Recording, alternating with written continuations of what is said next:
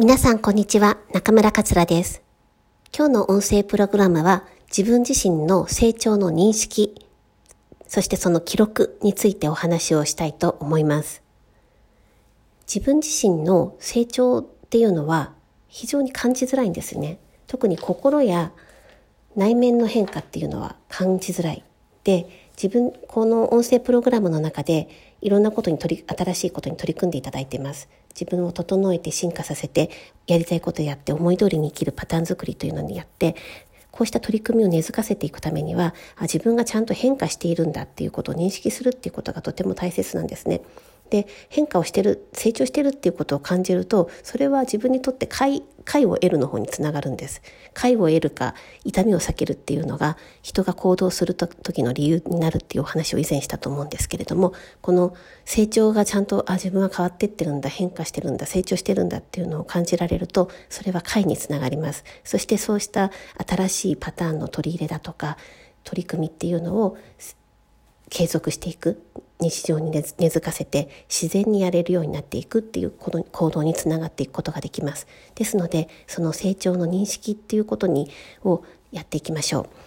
でそのためにはこう記憶としてなんとなく自分ができるようになった幸福感が増したっていう風なになんとなくって終わらせるのではなくってえちゃんとそれを記録として残すっていうことが大切になってくるんですね。で記録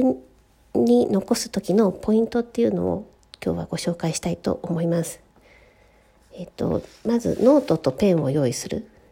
で、書き出すこととしては、その人、その日できたことをできたこと限定で書き出す。二つ目のポイントは、もっとこういうことができたらすごかったなっていう、この二つの視点で毎日書いていくって言ったことが大切になります。例えば、お子さんに対して普段だったらこういう言葉を投げかけて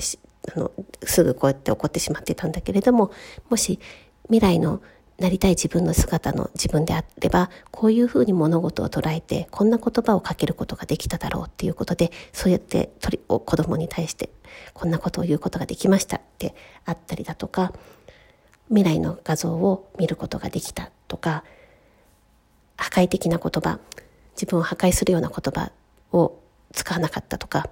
面倒くさいとかできないとか無理だとかやっぱりとかそういった言葉を別の言葉に置き換えてこんな風に言うことができたとかそうした自分が毎日できたことを書き出していきましょう。でノートに書き出すまたは自分にメールで送るっていうようやり方もあります。メールで自分に送る場合には先ほどお伝えしたようなその日できたことともっとこういうことができたらすごかったなっていうことを自分のメールの本文に書いてでタイトルはその日の日付8桁にします。2020年6月27日だったらば2020-0627と書いてでその日の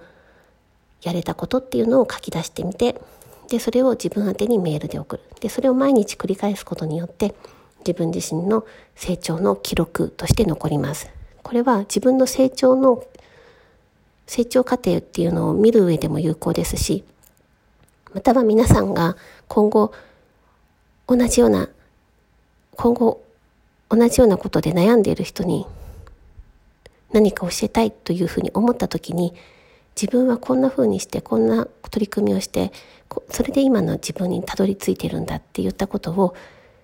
こう話す上でも非常に有効です。で、それはすごい資産になるので、ぜひ自分自身の変化っていうのを記録として残って残していただければと思います。今日のワークはノートとペンにペンを用意してそれを書き出す。またはメールで自分宛にメールやれたことっていうのを書き出して送る。どちらかを取り組んでいただければと思います。はい。今日の音声プログラムはここまでです。また明日お会いできるのを楽しみにしています。